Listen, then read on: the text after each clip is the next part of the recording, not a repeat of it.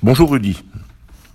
Je veux tout d'abord vous souhaiter une bonne semaine, Shavuatov, car celle qui vient de s'achever a été très difficile. Un tsunami médiatique s'est abattu sur nos écrans et nos journaux suite à la mort malheureuse de la journaliste palestinienne dans une rue de Jenin. Parce qu'il est dans notre éthique et dans notre tradition de ne jamais se réjouir de la mort de quelqu'un, fût-il le pire ennemi, la mort de cette femme a été un choc, et ce à double titre. Parce qu'elle est un être humain d'abord, et que la vie est un bien trop précieux, et deuxièmement, car elle était journaliste. Quel drame que de voir un être tomber sous les tirs lors d'un reportage sur une zone de guerre. Ce drame aurait dû nous inspirer à tous le silence, le recueillement et surtout le désir de savoir dans quelle situation cela s'est déroulé. Cela aurait été la logique, mais qui peut parler de logique lorsque cela se déroule au Moyen-Orient et à fortiori lorsqu'Israël est concerné? Le tribunal islamique et les propagandistes pro-palestiniens, antisémites, antisémites, sionistes ont immédiatement tranché et condamné. Il ne peut pour eux y avoir d'autres coupables que Tsahal, Israël et les Juifs. Pas la moindre retenue, pas la moindre commission d'enquête acceptée, pas la moindre analyse, une condamnation directe et totale, pas le moindre doute pour eux, au milieu des tirs fournis à l'aveugle par les terroristes palestiniens dans les rues sinueuses de Jenin.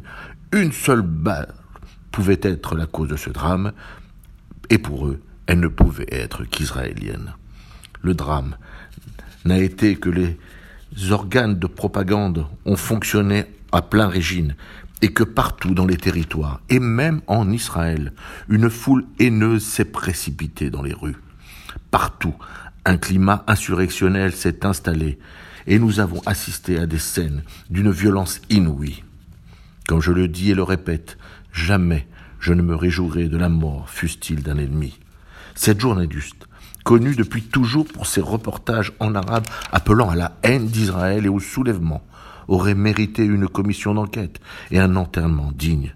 Jamais je ne me réjouirai de la mort d'un être, fût-il un ennemi. Au lieu de ça, cette dame est devenue un instrument de propagande. Les images de son enterrement sont insupportables.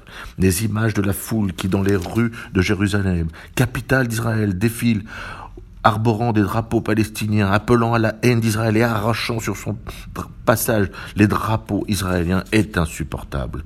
Les images de ces étudiants arabes israéliens défilant à l'université de Tel Aviv le jour de ce qu'ils appellent la Nakba, la catastrophe, sont intolérables.